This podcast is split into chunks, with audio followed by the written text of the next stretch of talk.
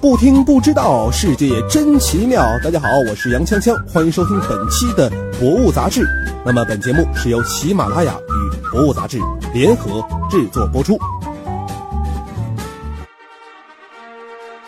即便是浓重的正史中，也总有许多意想不到、鲜为人知的歪知识。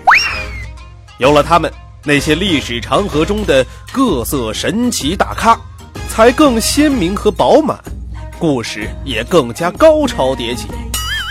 只要记住，这不是野史，而是正传。今天我们走进的板块是《奇人正传》。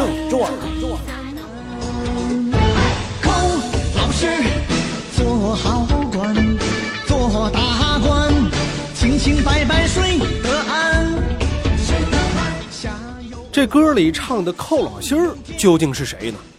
他呀，正是北宋时代的宰相寇准。因为影视剧的影响，寇准在人们的印象里啊是满口的山西腔，身上老是带个醋葫芦，为人清正简朴，还有点滑稽，所以被人称作寇老心儿。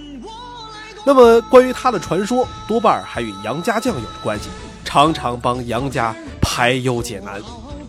然而，历史上真正的寇准却不是这样的。寇准生于今天的陕西渭南一带，是一个地道的陕西人。虽然和杨家将生在同一个时代，却没有什么交情。为什么呢？因为寇准在当时北宋文官之中啊，是少有的主战派，而杨家，哎，这个呢跟锵锵我是本家呀。杨家呢，则是抗辽武将的代表。所以百姓们在编排故事的时候啊，就常把他们紧密结合在一起啦。那么至于简朴，那就更和寇准沾不上边了。寇准为官清正，但过日子却是非常的奢侈。比方说啊，一般人家里都点油灯，但是在他的府里，连厨房、库房都要用当时最昂贵的蜡烛来照明。而且呢，他还非常爱请客吃饭，隔三差五就在家里大摆宴席，大请宾客。曾经有一回啊，在过生日的时候，他大摆筵席，据说排场是堪比皇帝啊，惹得当时的皇帝宋真宗好几天都没给他好脸。这样的高调的生活作风，自然经常惹来非议。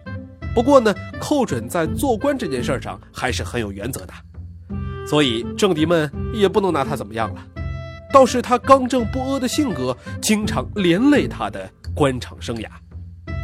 寇准伺候的第一个皇帝就是宋太宗，宋太宗对寇准可以说是又爱又恨，既赏识他的才干，又恼火他的不通世俗。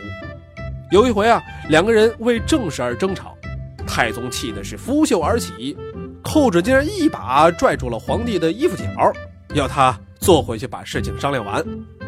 还有一次啊，把这个寇准呢贬到了青州以后，太宗就闷闷不乐，常问侍从：“呃，这寇准在青州过得如何呀？”侍从说：“这青州是个好地方，应该过得不错。”结果没几天，太宗又问。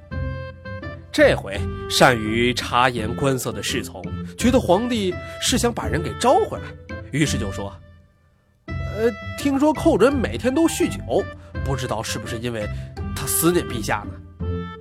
太宗听完以后啊，不久就把寇准给招了回来，继续每天跟他吵架拌嘴。当然，寇准这种性格遇到宋太宗这样的人还好，可是要是遇到了阴险的小人，那就麻烦了。寇准晚年的时候，一次宴会上，副宰相丁谓看见寇准的胡须呢沾了菜汤。马上就凑过去为他擦拭胡须，结果寇准呢非但不领情，反而当着众人的面责备了丁谓有失体统。